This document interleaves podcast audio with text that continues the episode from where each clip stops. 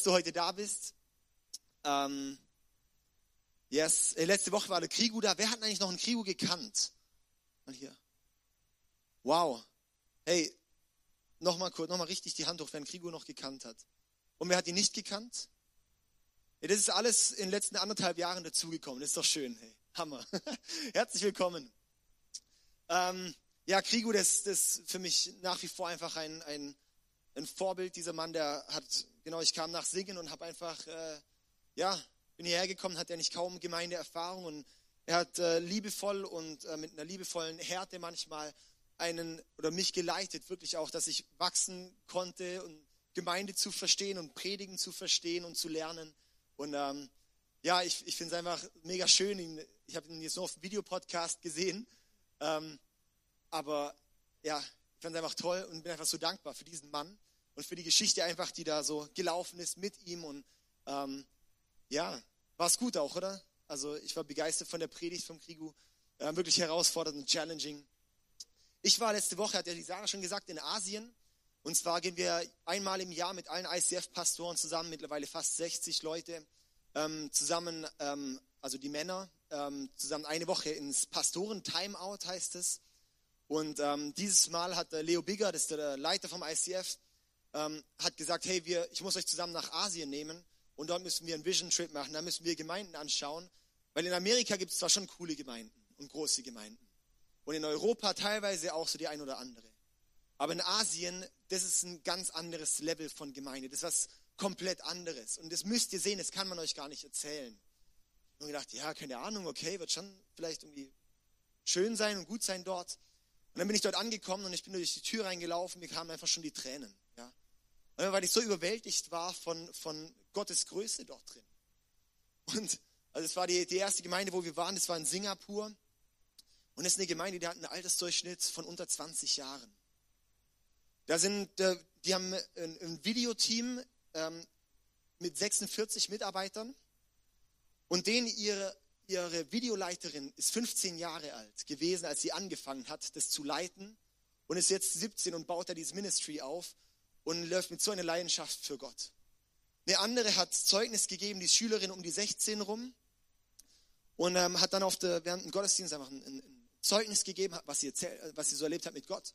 Und hat erzählt, dass in den letzten wenigen Wochen haben sich 80 von ihren Mitschülern für Jesus entschieden durch sie. Ähm, und dann bin ich danach zu Leuten hin, Alter, das ist ja crazy, sowas habe ich noch nie gehört. Und dann die so, also das erlebt eigentlich fast jeder bei uns. Und ich so, ja, wie jetzt? Ja klar, also wir sind ja hierher nicht irgendwie zum nur, zum nur irgendwie unser Leben billig leben, sondern wir sind hier neu geboren durch Jesus und wir sind hier, um wirklich einen Auftrag zu haben. Und wir leben mit so einer Leidenschaft, mit so einer Hingabe an Gott, das kannst du dir gar nicht vorstellen. Das kann, das, das, das kann man gar nicht greifen, das kann man gar nicht erklären. Das ist eine Gemeinde halt mit mehreren tausend Besuchern und ähm, da sind über 80 Prozent der Besucher sind die ersten Christen in der Familie. Das heißt, das sind wirklich Menschen, die haben sich, die sind nicht aus einer Tradition und nicht aus einer Religion heraus, die meisten aus dem Buddhismus und haben sich für Jesus entschieden und laufen jetzt ihren Weg mit Gott und mit so einer Leidenschaft und mit so einer Hingabe, das, das ist einfach out, out of this world. Das können wir hier in Europa gar nicht nachvollziehen. Dann sind wir weiter nach Indonesien, da waren wir in Jakarta. Das ist auch eine sehr große Gemeinde mit über 10.000 Leuten. Und ähm, die Gemeinde, die ist, also Indonesien ist ja das, das ähm, muslimischste Land der Welt. Knapp 250 Millionen Muslime in einem Land. Und ähm, diese Gemeinde, die ist in Jakarta, als die gegründet wurde, ähm, wurden in diesem Jahr fünf Gemeinden dort abgebrannt wegen Christenverfolgung. Das ist eines der meistverfolgtesten äh, verfolgte Christenländer der Welt. So, ja. Und die leben dort mit so einer Hingabe und mit so einer Leidenschaft für Gott. Das sind an die 90 Prozent sind vom, vom ähm, Buddhismus, Hinduismus oder Islam zum Christentum konvertiert. Es sind keine Traditionschristen. Jeder, der dort steht, hat eine Geschichte, dass er vielleicht sogar von seiner Familie verstoßen wurde, weil er Christ wurde. Und die stehen dort und, und sagen einfach, hey, Gott ist jetzt mein Alles in meinem Leben.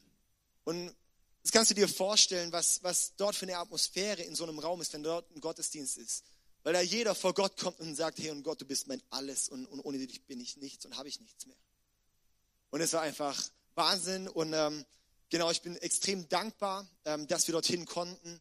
Und ähm, ich sage auch so, man kann als, als Pastor hat man auch die Aufgabe, die Gemeinde auch zu inspirieren und zu leiten. Und ähm, ja, ich brauche natürlich auch selber Inspiration, um weiter zu inspirieren. Und das war auch eine Zeit, wo ich jetzt extrem inspiriert wurde und ich glaube ziemlich viel jetzt auch nach und nach auch ähm, einfließen lasse von dem, was ich dort auch gesehen habe, wie sie ähm, Gemeinde bauen, wie sie ihren Glauben leben. Da, also manchmal denkt man ja so, sieht man bei manchen Leuten vielleicht mal so einen blinden Fleck, ja, und denkt so, schau mal, das müsstest du doch mal sehen. Und dann sagt man das der Person und die so, ja, natürlich, mega krass, ja. Und wir machen hier in Deutschland manchmal Gemeinde und, und äh, denken so, hey, wir haben an vieles gedacht und sowas, ja.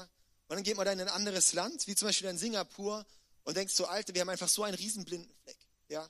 Und wo so simpel ist, wo so logisch ist, wo so viele ah, Eye-Opener einfach waren, das ist einfach Wahnsinn, ja, und ich, ich bin einfach dankbar für. genau, wollte ich einfach euch kurz mit reinnehmen in einer ganz, ganz, ganz kurzen Kürze, dass ihr ein bisschen Bescheid wisst.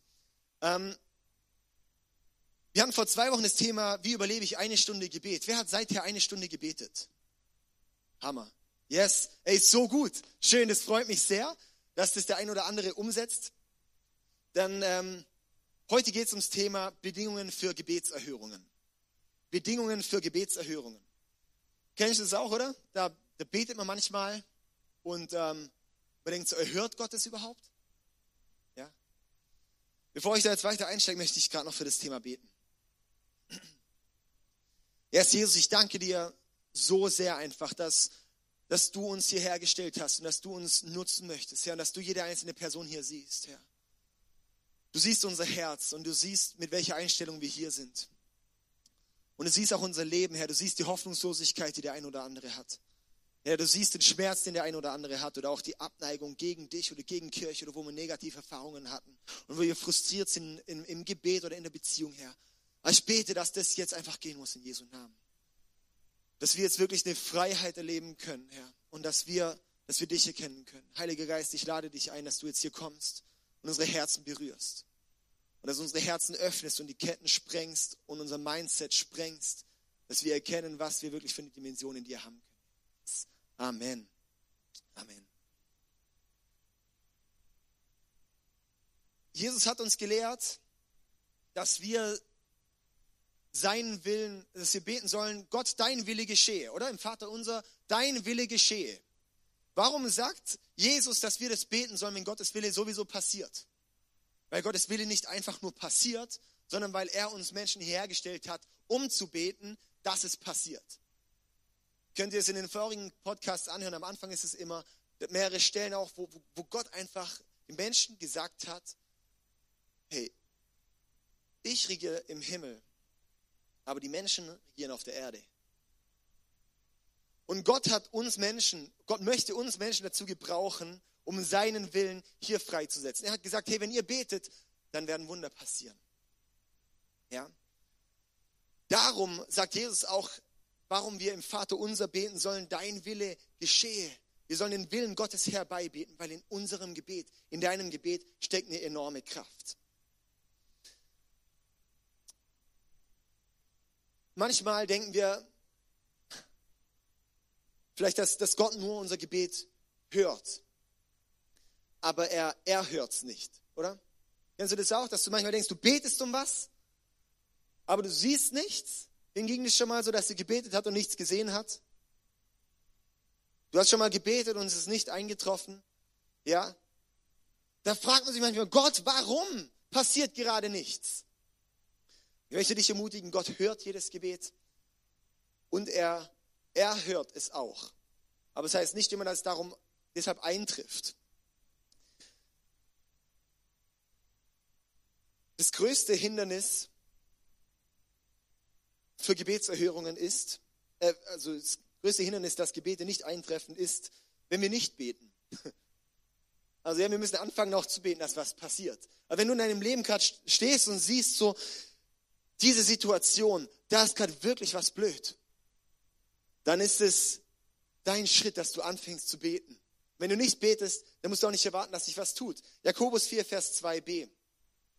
Doch euch fehlt das, was ihr so gerne wollt, weil ihr Gott nicht darum bittet. Dir fehlt das, was du so gerne willst, weil du Gott nicht darum bittest. Also wir wollen jetzt schauen, was sind Bedingungen für Gebetserhörungen. Weil wenn du betest, also heute geht es darum, wenn du betest. Ja, heute kann ich jetzt nicht sagen, wenn du nicht betest, ja, da passiert nichts, ja. Aber wenn du betest, dann passiert was. Und ich habe neun Punkte für uns dabei, neun Bedingungen für Gebetserhörungen. Und der erste Punkt ist Gottes Willen beten. Könnt ihr auch wieder mitschreiben, ey, das ist auch crazy, gell? Dort, ey, in, in Singapur, ey, da sitzen alle mit ihrem Handy dort und schreiben alle mit. Das, das ist brutal, hey, ja. Ey, und, und die haben wirklich dann so, ja, da, da, da sagt man einen Satz und dann sagen alle synchron, wow. Oder alle, yeah. Also, das hat der Leo schon auf der Conference erzählt, als der Prediger von dort bei, auf der ICF-Conference war. Ich dachte, ja, das wird schon nicht so sein. Und dann sage ich jetzt zum Beispiel so, hey, wenn wir beten, passieren Wunder. Und dann sagen jetzt alle gleichzeitig, wow. Was, einmal so gleichzeitig und irgendwie so im gleichen Ton, so richtig so chinesisch. So, ja, wow. Ja, kann man so, hey, wenn Gott, wenn wir beten, passieren Wunder. Wow, wow, wow. wir haben uns so einen abgelacht, das war so witzig, das war mega stark. Okay, also genau, ich kam vom Mitschreiben, also Mitschreiben lohnt sich. Wow. genau, ey. Also erstens Gottes Wille beten. Wir beten oft Gebete und da ist die Frage, ist es dein Wunsch oder ist es Gottes Wille? Betest du da dein Wille oder betest du Gottes Wille? Hey Gott, ich brauche mehr Geld. Das haben wahrscheinlich einige schon mal gebetet. Hey Gott, ich möchte mit der Person zusammenkommen. Hey Gott, ich möchte die Lösung für dieses Problem. Dabei verstehen wir oft nicht, dass der Prozess oft wertvoll ist als das Produkt am Ende. Und Gott sieht es häufig. Gott sieht es einfach. Gottes Wille ist nicht unbedingt das, was wir beten. Und darum braucht es im Gebet, dass Gebet effektiv wird, dass wir anfangen, Gottes Wille zu beten. Dass wir anfangen, Gottes Wille zu beten. Was ist Gottes Wille? Was ist dein Wille? Ich lese gerade noch einen weiteren Vers, Jakobus 4, Vers 3. Und selbst wenn ihr darum bittet, das ist gerade die Fortführung von dem, was ich vorhin gelesen habe. Euch fehlt es, was ihr so gerne wollt, weil ihr Gott nicht darum bittet. Und selbst wenn ihr darum bittet, bekommt ihr es nicht, weil ihr es aus falschen Gründen bittet und nur euer Vergnügen sucht. Also die Bibel ist manchmal echt, echt schlau. Gell? Wir können viel bitten, aber wir müssen Gottes Wille bitten. Und jetzt die Frage, woher lernen wir Gottes Wille kennen? Und Gottes Wille lernen wir kennen, wenn wir seine Stimme hören und wenn wir Zeit mit ihm verbringen. Ich habe hier ein Handy. Ähm, als ich jetzt in, in Asien war, habe ich viele Bilder gemacht. Ja? Da habe ich mich gefühlt wie die Asiaten hier bei uns. Das ist wahrscheinlich gerade so irgendwie, ja so, kennt ihr das auch, oder? Ey, wir haben in Heidelberg also studiert so, gell? Ey, das ist brutal. Das ist ja mega die, die, die Touri-Stadt. Und da läuft man durch die Stadt und alle, jetzt waren dann überall Bilder und so, mit den Selfie-Sticks alle. Ähm, also so kam ich mir auch vor jetzt diesmal. Und ähm, ich habe viele Bilder gemacht, aber ich hatte kein mobiles Netz, sondern nur, wenn ich im WLAN war und hatte auch meinen Laptop nicht dabei. Aber ich musste dann ähm, meine Bilder sichern, weil mein Speicher voll war. Und dann musste ich dafür ähm, mein Zeug hochladen in einen Dropbox-Ordner. Die Bilder habe ich dann alle markiert und in einen Dropbox-Ordner hochgeladen, dass die online gesichert sind. Ich habe die Zeit gebraucht, dass es synchronisiert. Es hat eine Zeit gebraucht, dass sozusagen das, was auf meinem Handy ist, dasselbe ist, was da in meiner Dropbox am Ende lag. Weiß jeder, weiß jeder was Dropbox ist, oder? Ja? Okay.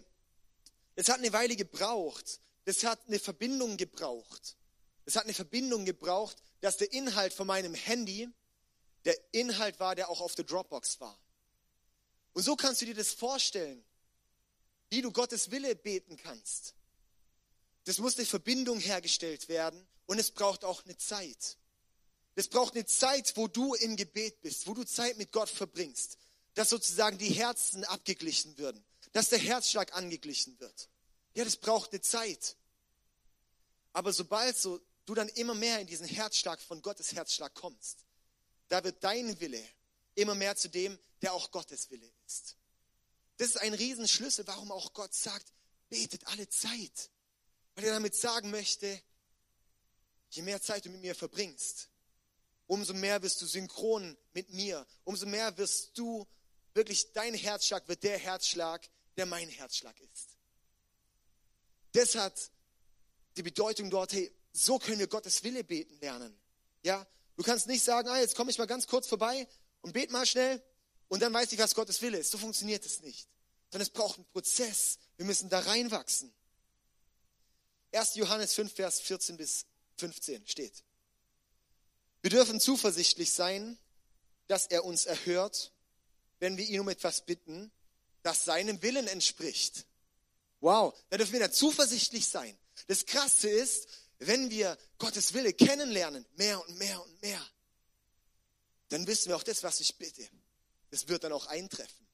Daraus kommt dann auch der Glauben. Daraus wächst dann unser Glaube, dass wir Glauben lernen. Das ist der nächste Punkt, da komme ich gleich dazu. Und dann Vers 15, und wenn wir wissen, dass er unsere Bitten hört, dann können wir auch sicher sein, dass er uns gibt, worum wir ihn bitten. Also sein Wille muss immer mehr unser Wille werden. Hey, und das ergibt auch so Sinn. Das hatten wir in der ganzen Transformer-Serie und das ist einfach mein, mein, mein Gerede das ganze Jahr schon. Dieses, wir sind als Menschen, als Ebenbild Gottes geschaffen. Durch Sünde ist die Ebenbildlichkeit zerstört worden. Und durch Jesus wird diese Ebenbildlichkeit wieder zurückgeneriert. Dass wir wieder am Herz Gottes sind und dass wir uns immer mehr in sein Wesen verändern können. Lesen wir zum Beispiel in Epheser 2, Vers, äh, Epheser 4, Vers 24 oder verschiedene Stellen, ja. Erst, äh, 2. Korinther 5, Vers 17, also hat verschiedene Stellen, wo wir das einfach lesen. Durch Christus sind wir sozusagen jetzt auch wieder neue Menschen. Das Alte ist vorbei, das Neue hat begonnen.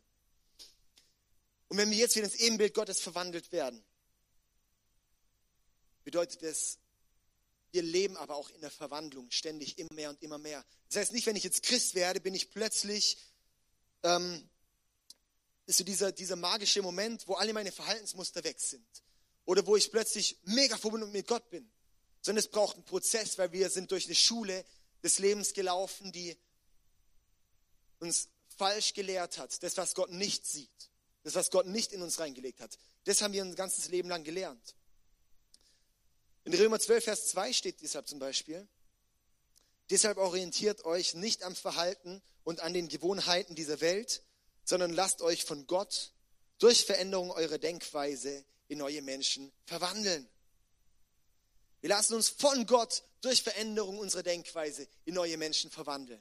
Ja, das kommt, das ist, ein, das ist passiv. Das ist ein passives, ich lasse mich von Gott durch Veränderung meiner Denkweise in einen neuen Menschen verwandeln. Das heißt, ich suche die Gegenwart mit Gott und was ich dafür zurückbekomme, ist die Verwandlung von meinem Wesen. Immer mehr in die Ebenbildlichkeit Gottes. Und somit lerne ich Gottes Wesen immer mehr kennen. Das passiert da.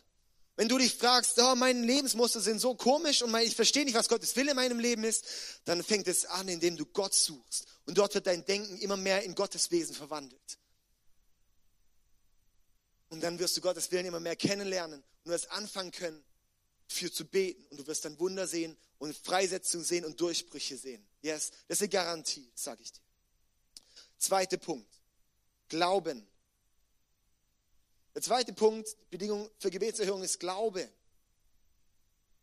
Lesen wir zum Beispiel Matthäus 21, 21 bis 22.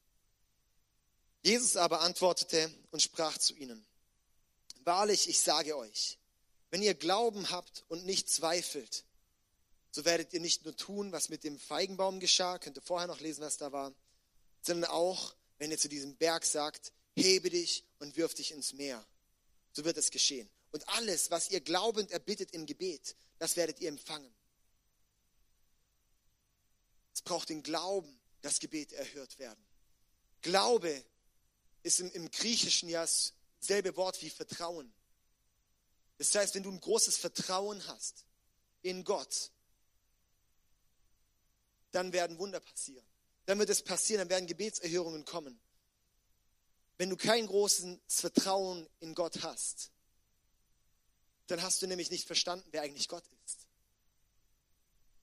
Wenn wir verstehen, wer Gott ist, dann wächst unser Vertrauen zu ihm. Wie lernen wir Gott kennen? Wie verstehen wir immer mehr, wie groß Gott ist? Das machen wir, indem wir mit ihm Zeit verbringen. und immer mehr Erkenntnis von ihm bekommen. Und dadurch wird unser Vertrauen und unser Glaube auch transformiert. Ja, das ist wie so ein Ball zurückspielen immer. Es braucht den Glauben, dass etwas verändert wird durch mein Gebet. Aber den Glauben bekomme ich nur durchs Gebet. Ich bekomme den Glauben von Gott, dass ich in dem Glauben beten kann, dass was passiert. Okay? Das ist wie so, der Gebet ist ja so ein Schlüssel. Der Gebet. Der Gebet ist der Schlüssel.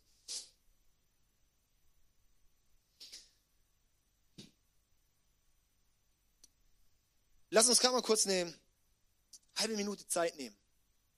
Dreiviertel Minute. Wo jeder sich einfach kurz Gedanken machen kann und vor Gott kommen kann. Hey Gott, ich habe, kannst du gerade die zwei Punkte einblenden, die wir jetzt hatten, die ersten zwei, wo du Gott sagen kannst, hey Gott, es tut mir leid, dass ich irgendwie aus deinem Wille gegangen bin. Und es tut mir leid, Gott, dass mein Glaube so klein ist. Und ich möchte, dass mein Glaube wächst. Lass uns da jetzt einfach mal, du kannst still oder auch leise vor dich hin beten oder sowas. Wirklich jetzt mal beten. Lass uns das gerade praktisch machen, oder? Weil sonst geht man heim und denkt so, ja, war schön, dass man direkt zur Umsetzung kommt, oder? Das ist doch was. Dass du einfach jetzt direkt mal so vor Gott irgendwie so schaust, hey, Gott, wo, wo kann ich mehr in deinen Willen wachsen? Wo kann ich deinen Willen mehr erkennen? Und auch Buße tun, Gott, ich tut mir leid, dass ich oft kleingläubig bin, dass ich oft dir nicht vertraue. Kannst du jetzt gerade einfach mal die Augen schließen und das machen?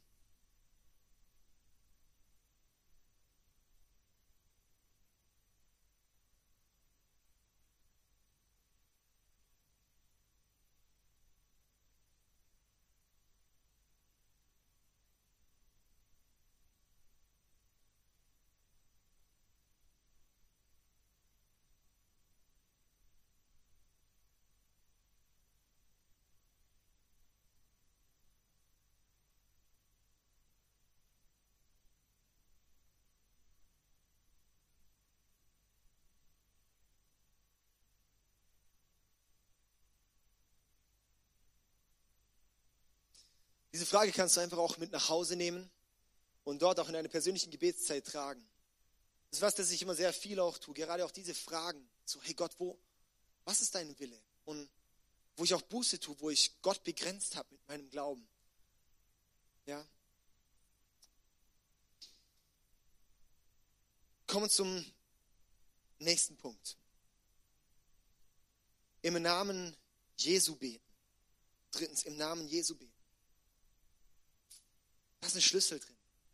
Lesen wir zum Beispiel Johannes 14, Vers 13 bis 14. Ist gerade echt so ein bisschen Bibel-Teaching, aber ist okay, oder? Das ist ein bisschen Bibel-Teaching. Okay. Johannes 14, Vers 13 bis 14. Und alles, was ihr bitten werdet in meinem, in meinem Namen, das will ich tun, damit der Vater verherrlicht wird in dem Sohn. Wenn ihr etwas bitten werdet in meinem Namen, so werde ich es tun. Noch ein anderer Vers, Johannes 16, 23 bis 24. Und an jenem Tag werdet ihr mich nichts fragen. Wahrlich, wahrlich, ich sage euch, was auch immer ihr den Vater bitten werdet in meinem Namen, er wird es euch geben. Bis jetzt habt ihr nichts in meinem Namen gebeten. Es bittet, so werdet ihr empfangen, damit eure Freude völlig wird. Vielleicht stehst du jetzt auch da und denkst, ja Gott hat mein Gebet nicht erhört möchte dich mal ermutigen, mal im Namen Jesu zu beten. Will ich auch sagen, hey, und im Namen Jesu. Bam, bam, bam, ja? Das wirklich auch sagst, hey, wenn wir verstehen, auch Ebenbildlichkeit Gottes verstehen. Ja, wir sind neue Menschen. Jetzt lebt Christus in uns. Das bedeutet, wenn ich bete, darf ich im Namen Jesu beten, weil es lesen wir im Galaterbrief, dass es dort heißt, hey, und es lebe, ich lebe zwar schon noch, aber eigentlich nicht mehr ich, sondern jetzt lebt Jesus in mir. Darum bete ich auch im Namen Jesu. Jetzt bete ich durch Jesu. Und dadurch wird was passieren.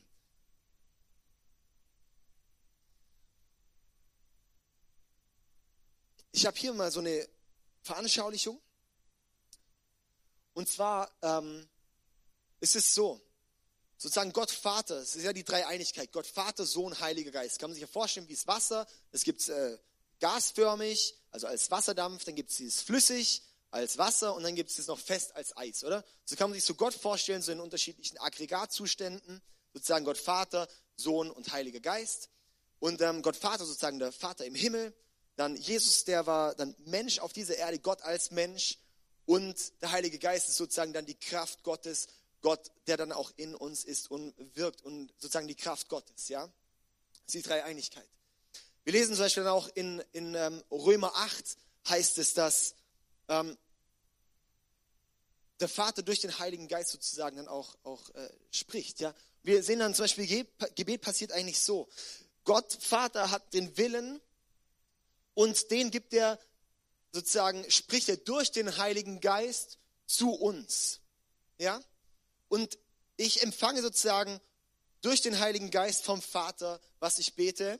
Und das bete ich dann im Namen Jesu weiter und es ist dann sozusagen, kommt dann beim Vater im Himmel an. Ja? Kann man sich vielleicht so ein bisschen das zu veranschaulichen so vorstellen. Ja? Darum ist es wichtig, dass wir hören, was wir beten, weil der Heilige Geist ist auch die Stimme Gottes, ja, der dann zu uns spricht.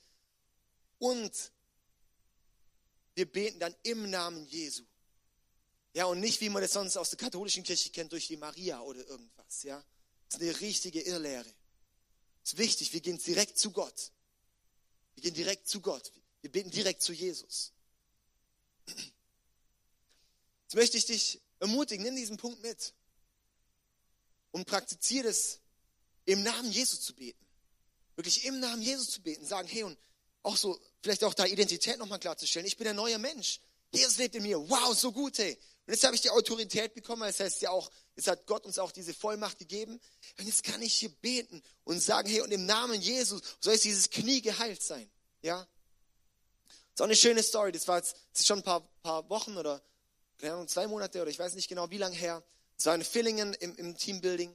Und da war ähm, immer auch ein, ein, haben wir über den Heiligen Geist geredet an dem Abend. Und da hat ein, hat ein äh, Mann dann kam danach her und hat gesagt, hey, ich habe ich hab, äh, äh, Rückenprobleme und Knieprobleme, dass er eigentlich gar nicht mehr so richtig arbeiten gerade kann.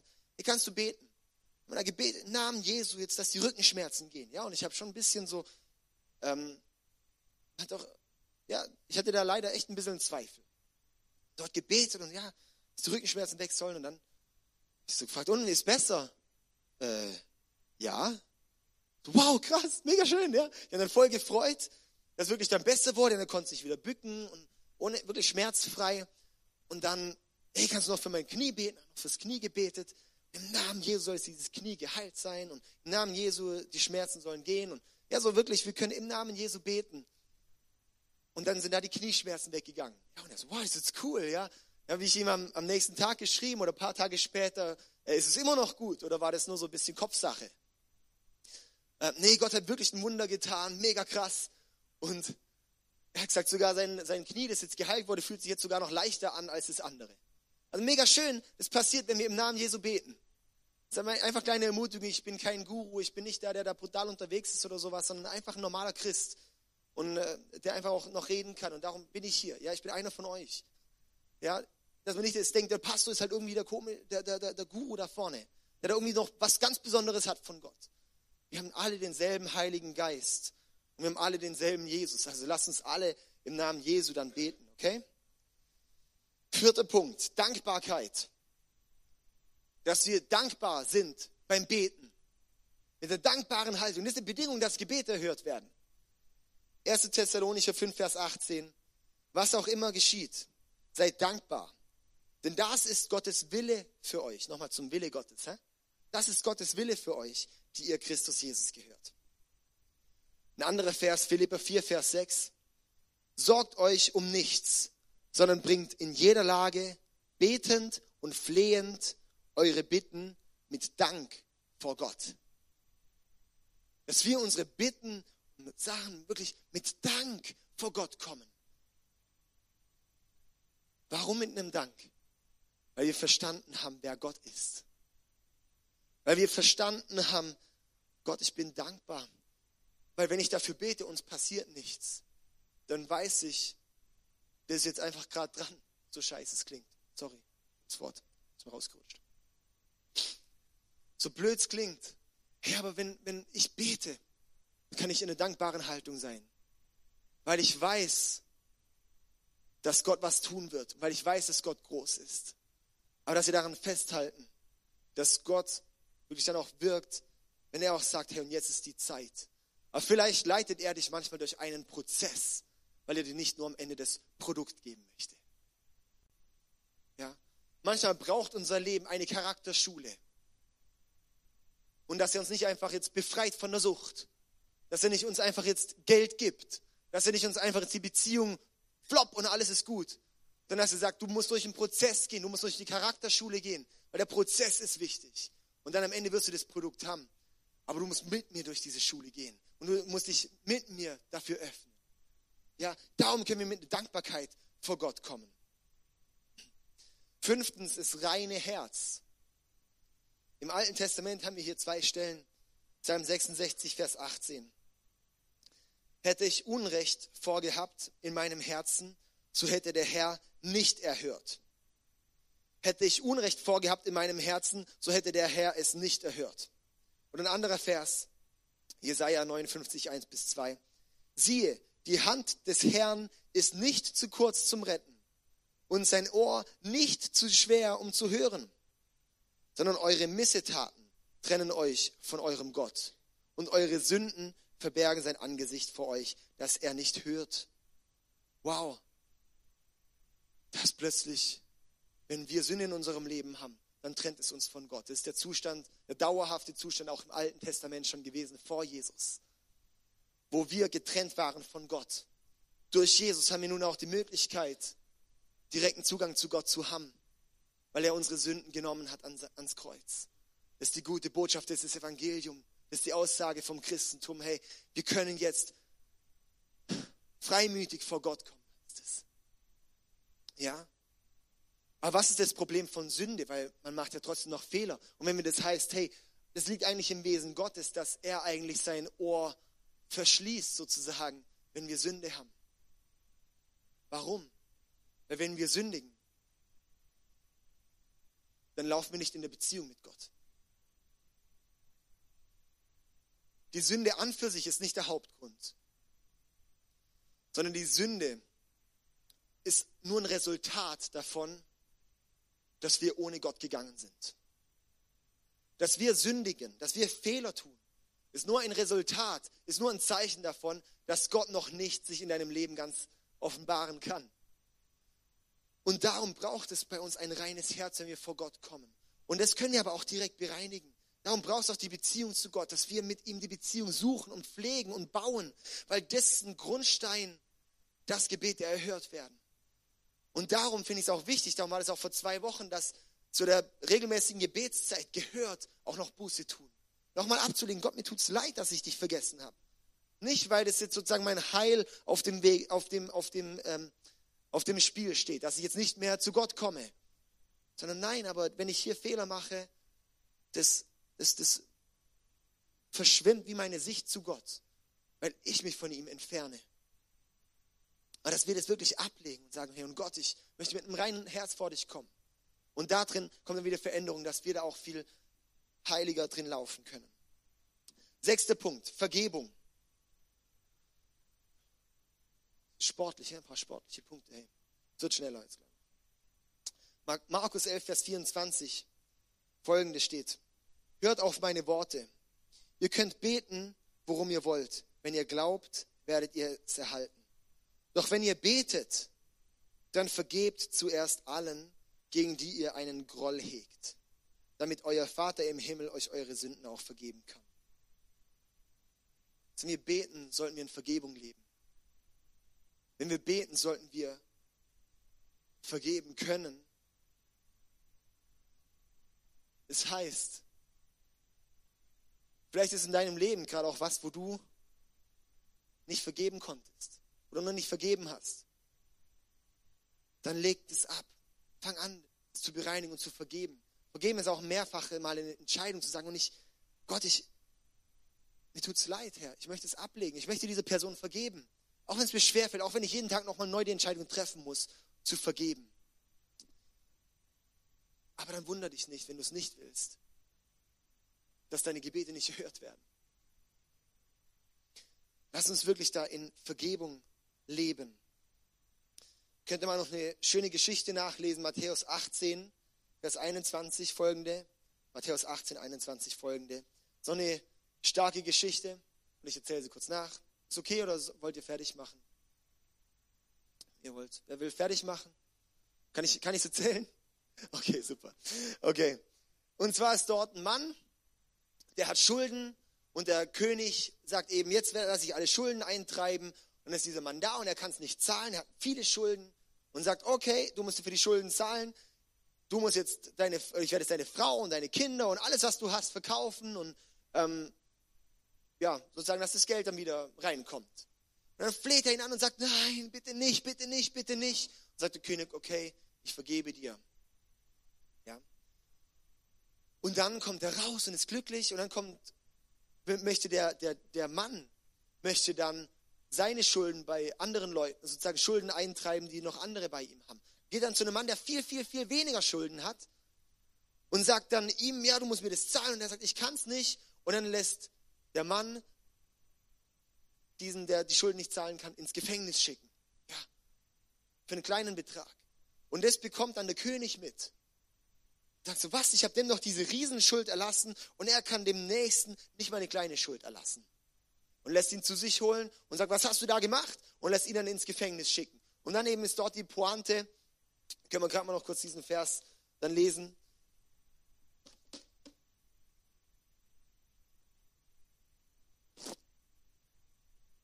Matthäus 18, 21. Äh, Matthäus 18. Vers 35. Genauso wird mein Vater im Himmel mit euch verfahren, wenn ihr euch weigert, euren Brüdern und Schwestern zu vergeben. Crazy. Genauso wird, heißt es, wird Gott mit uns verfahren, wenn wir nicht bereit sind zu vergeben. Das heißt, da steckt ein unglaublicher Schlüssel drin. Wenn wir Vergebung leben, dass wir dann in der Freiheit leben können. Wenn wir anfangen zu vergeben, kommen wir in die Freiheit. Und die Bitten von Gott, die, die Bitten, die wir auch an Gott richten, die werden erhört und werden wahrgenommen. Dann möchte ich ermutigen, wirklich lebe Vergebung und mach dir Gedanken, wem du noch nicht vergeben hast. Mach dir Gedanken, wem du noch nicht vergeben hast und tu das. Geh wirklich diesen Schritt. Manchmal kann man das auch nicht unbedingt bereinigen, persönlich mit der Person, weil es einfach dann die andere Person vielleicht noch nicht bereit ist bring es vor Gott und leg es bei ihm. Siebter Punkt, Einheit. Wir haben da verschiedene Stellen, auch Apostelgeschichte 2.1, wo es dann auch heißt, die Christen waren zusammen und dann kam der Heilige Geist, dass da einfach auch die Kraft drin steckt, wenn sie beisammen sind. Ja. Dann lesen wir die Geschichte, Apostelgeschichte 12, Vers 5, wo Petrus im Gefängnis ist und dann heißt, die Gemeinde hat gebetet und dann sind sie befreit geworden auf wundersame Weise. Und haben wir noch einen anderen schönen Vers, Matthäus 18, 19 bis 20. Wenn zwei von euch hier auf der Erde darin eins werden, eine Bitte an Gott zu richten, dann wird mein Vater im Himmel diese Bitte erfüllen. Denn wo zwei oder drei zusammenkommen, die zu mir gehören, bin ich mitten unter ihnen. Wenn zwei oder drei in meinem Namen zusammenkommen, bin ich mitten unter ihnen. Deshalb auch Ermutigung, gemeinsam zu beten. Nicht nur alleine für dich, sondern fang an, gemeinsam zu beten. Wenn du noch nicht laut beten kannst, möchte ich dich ermutigen, fang an, laut zu beten. Ich kann meine Frau auch nicht anschweigen und denken, ich finde sie toll. Sondern wir müssen kommunizieren. Wir müssen reden. Und was passiert dort? Da passiert auch was in mir, wenn ich laut rede. Dass ich es anfange zu verstehen, dass ich es auch immer mehr in mein Herz bringe. Darum Gebet ist wichtig, auch laut zu beten ist wichtig. Auch warum? Es gibt auch noch die sogenannte unsichtbare Welt, für die wir auch beten, vor der wir auch beten, dass die auch weiß, was abgeht. Ja? Darum beten wir auch laut. Möchte ich dich einladen, fang an, laut zu beten. Zu trainieren kann man das auch. Ja? Einfach, Jesus hat gesagt, oder die Jünger haben Jesus gefragt, lehre uns beten. Und Jesus hat es ihnen gelehrt. Das heißt, man kann beten lernen. Darum Ermutigung, hey, fang an zu beten, fang an laut zu beten und in der Einheit zu beten dass wir zusammenkommen als Christen und zusammen beten. Darum finde ich den Gebetsabend hier so wichtig. Und darum regt mich mega auf, dass beim letzten Gebetsabend vier Leute da waren. Weil ich sage, das ist ein Armutszeugnis für eine Kirche. Das ist ein Armutszeugnis, das ist ein geistliches Armutszeugnis von der Kirche. Ich möchte nicht auf den Putz hauen, sondern ich möchte einfach hier mal zeigen und euch mit reinnehmen in das Leben, was hier passiert. Und auch mal nochmal die Dimension bewusst machen, was passiert, wenn wir beten. Was passiert, wenn wir beten? Da wird was freigesetzt, da passiert etwas.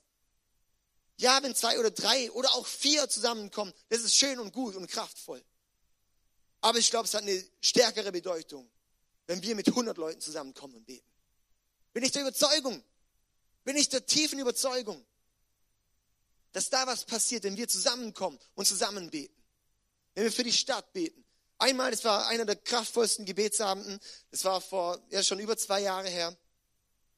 Ähm, ich glaube, drei Jahre schon her. Und zwar war das, ähm, ich muss Schluss machen. Die Sarah winkt mir immer zu, dass ich jetzt bitte Schluss machen soll. Ja. Aber sie muss noch kurz erzählen, noch das Zeugnis. und zwar, das war ähm, in der Zeit, wo wir hier ein bisschen in der Frage standen, was machen wir mit dem Worship Ministry? Es war einfach da ein bisschen problematisch. Wir haben gesagt, wir haben jetzt keinen kein Worship-Leiter. Und ähm, wo wir dann gebetet haben und es kam wie im Gebet auch aufs Herz, wir sollen einen Worship-Leiter hier anstellen. Ja. Und dann habe ich die Ellie kennengelernt und die habe ich gekannt aus dem Studium und es kam so, hey David, frag doch mal die Ellie an. Und ähm, dann hat die Ellie gesagt, ja, grundsätzlich fände sie es cool, aber sie braucht dann eine Anstellung.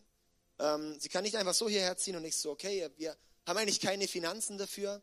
Ich war gerade mal 400 Euro Basis angestellt und auch, ähm, ja, wir haben einfach keine Finanzen dafür, sie anzustellen.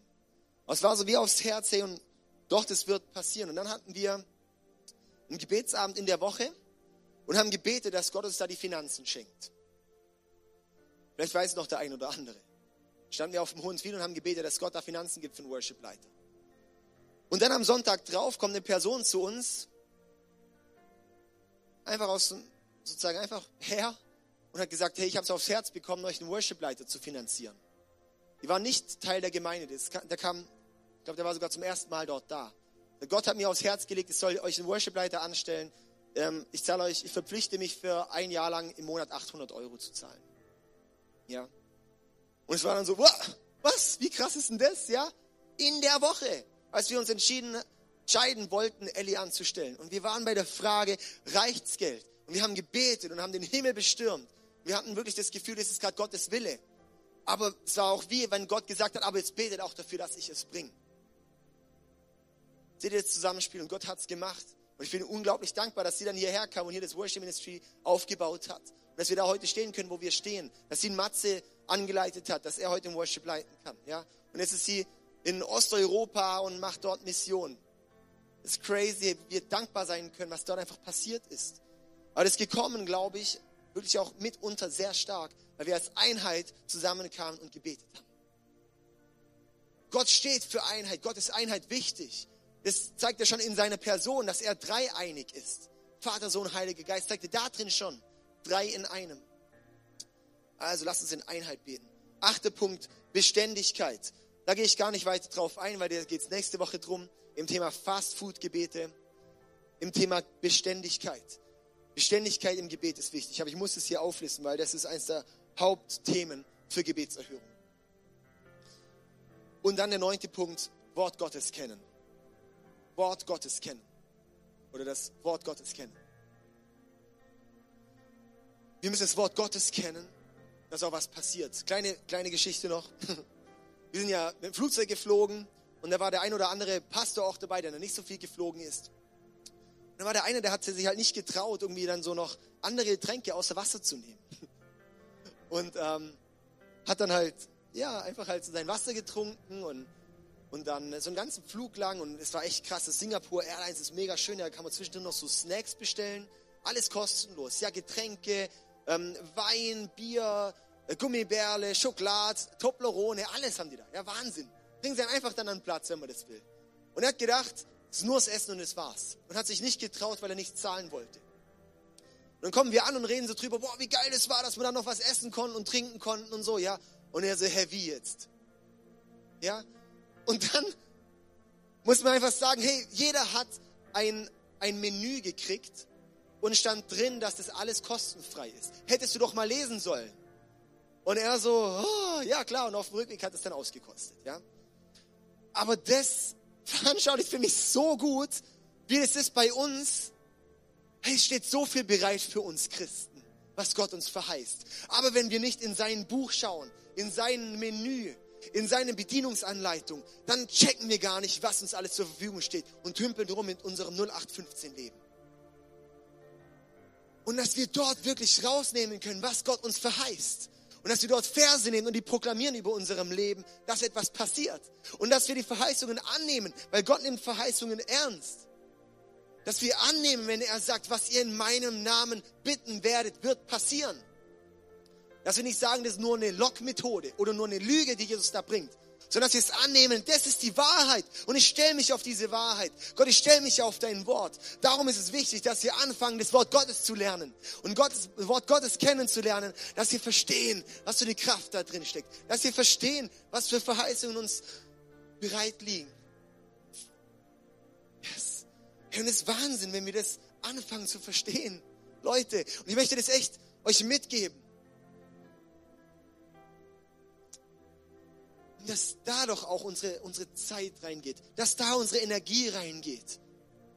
Ich sage dir eins, wenn du da was reinsteckst, wird es multipliziert rauskommen.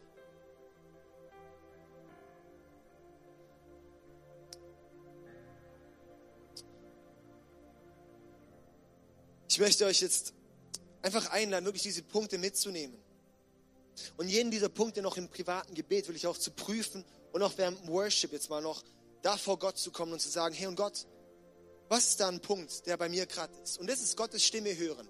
Wenn du jetzt gleich ins Gebet gehst, ja, und Gott über diese Liste fragst, und du einfach sagst, hey und Gott, sag mir doch, welcher Punkt ist dort der Hauptpunkt, wo bei mir gerade was passieren soll? Und du merkst dann so in dir drin, dieser Punkt. Dann hat Gott zu dir gesprochen. Happy Birthday, so gut. ja? Und dann Geh in diesem Punkt weiter und bete da drin weiter. Lass uns noch zusammen aufstehen. Ich möchte gerade noch für uns beten.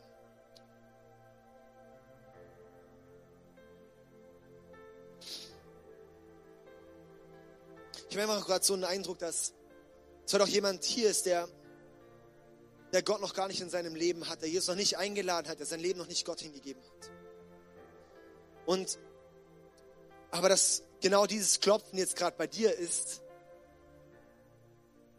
hey, das ist dein nächster Punkt, wo du gerade so merkst, so, oh, das drängt mich irgendwie dorthin, zu Jesus.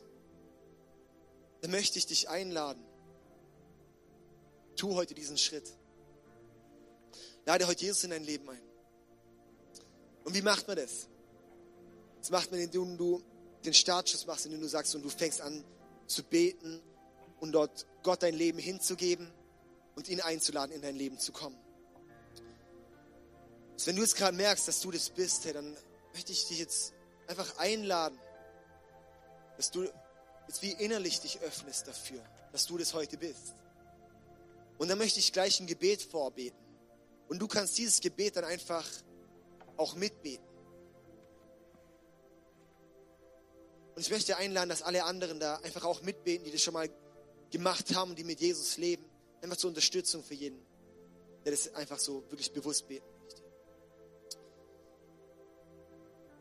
Okay, also wenn du das jetzt bist, dann möchte ich dich jetzt einladen, jetzt einfach direkt mitzubeten. Jesus, ich danke dir, dass du mich liebst. Ich gebe dir meine Fehler. Ich gebe dir meine Sünden. Vergib mir alle Fehler. Wasch mich rein und mach mich neu. Heiliger Geist, komm in mein Leben und erfülle mich.